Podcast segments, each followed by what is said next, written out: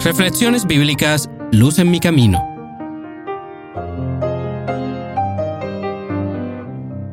Isaías 9, 6 al 7. Porque un niño nos ha sido nacido, un hijo nos ha sido entregado, y el principado sobre su hombro. Se llamará su nombre Admirable Consejero, Dios fuerte, Padre eterno, Príncipe de paz. Lo dilatado de su imperio y la paz no tendrán límites sobre el trono de David y sobre su reino, disponiéndolo y confirmándolo en juicio y en justicia desde ahora y para siempre.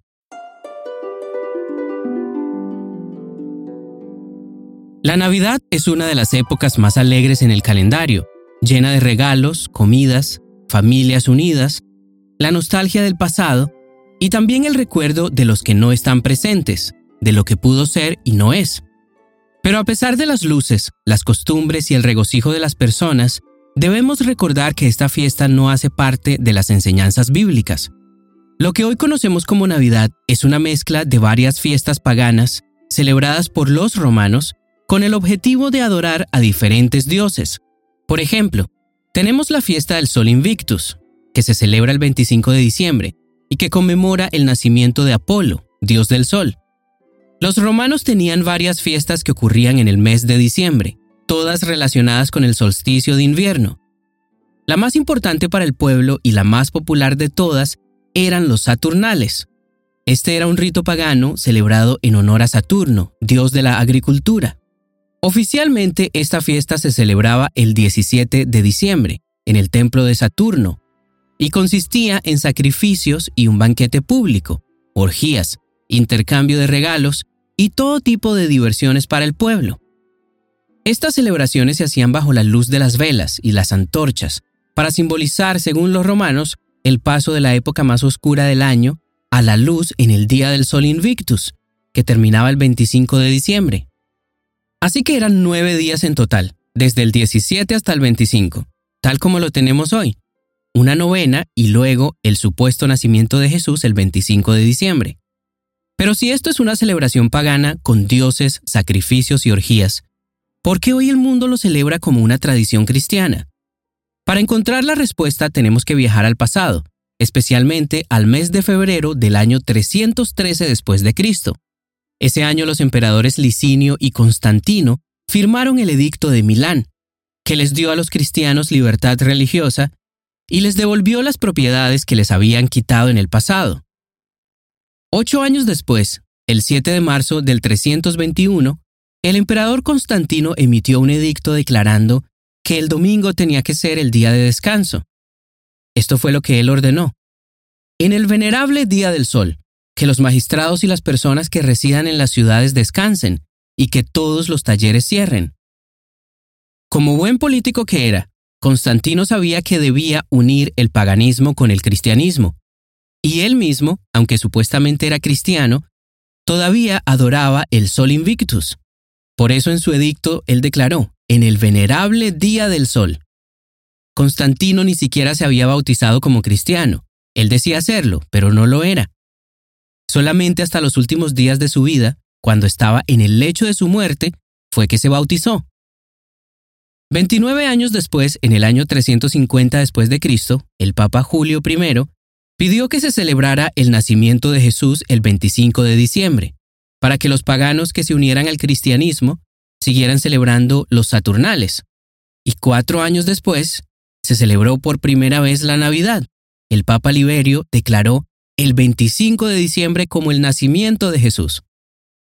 Antes de esa fecha no se celebraba el nacimiento de Jesús, porque la Biblia, a pesar de que relata cómo nació nuestro Señor, no nos indica una fecha. Así que para resumir, ¿nació Jesús el 25 de diciembre? No, Jesús no nació ese día. ¿Es la Navidad que conocemos hoy una celebración pagana? Claro que sí. La historia no miente. Los emperadores de la época sabían lo importante que era controlar a las personas por medio de la religión, y vieron una oportunidad de oro al unir el paganismo con el cristianismo. Y lastimosamente esa es la religión que tenemos hoy en día.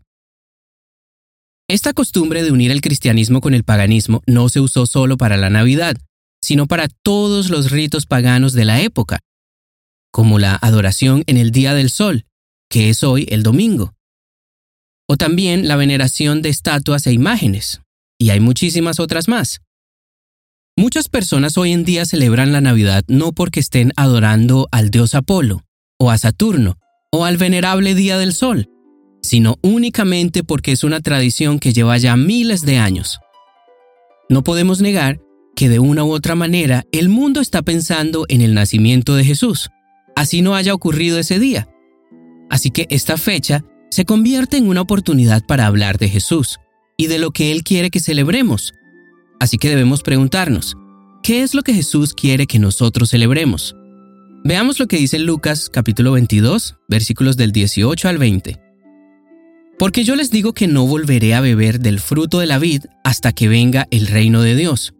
Luego tomó el pan, lo partió, dio gracias y les dio, al tiempo que decía, Esto es mi cuerpo, que por ustedes es entregado.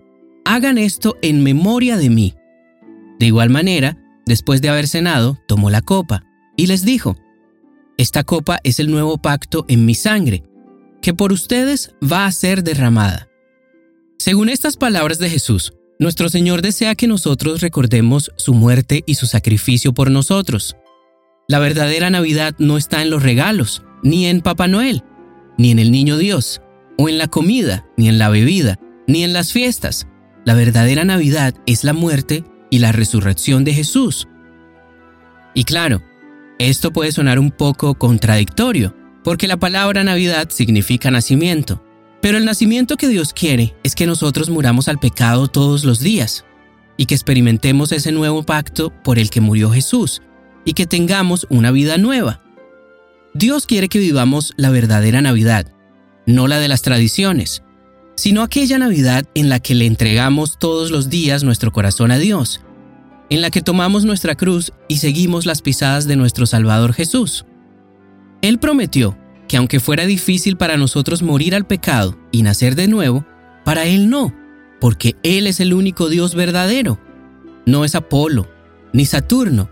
El único que puede crear en nosotros un corazón nuevo, recto y limpio es Jesús. Esa es la verdadera Navidad, nacer de nuevo. Y no se vive el 25 de diciembre. Dios quiere que vivamos este nuevo nacimiento todos los días de nuestra vida. Luz en mi camino es un podcast de Oíd Ministerio Cristiano, producido por Fe.